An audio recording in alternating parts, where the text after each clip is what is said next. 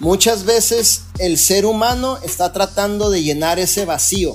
Siempre está tratando de llenar ese vacío. Muchas veces lo llenamos con malas amistades, alcohol, fiestas, drogas e información que no tiene ningún valor, con la televisión, muchas veces con exceso de comida, muchas veces con hábitos que no nos van a llevar a ningún lugar, porque prácticamente no nos estamos amando a nosotros mismos encuéntrate a ti mismo, ámate a ti mismo y llena ese, a lo mejor, porque digo, en algún punto de nuestras vidas sentimos que estamos buscando dónde, dónde, dónde está en ti, está dentro de ti. Y si tú estás bien y si tú te alineas con el propósito que Dios te da, si tú logras alinearte, lo que salga de tu persona va a poder contagiar a los demás. No sé si sepas, pero nuestro eslogan dice Lead with Love, liderea con amor.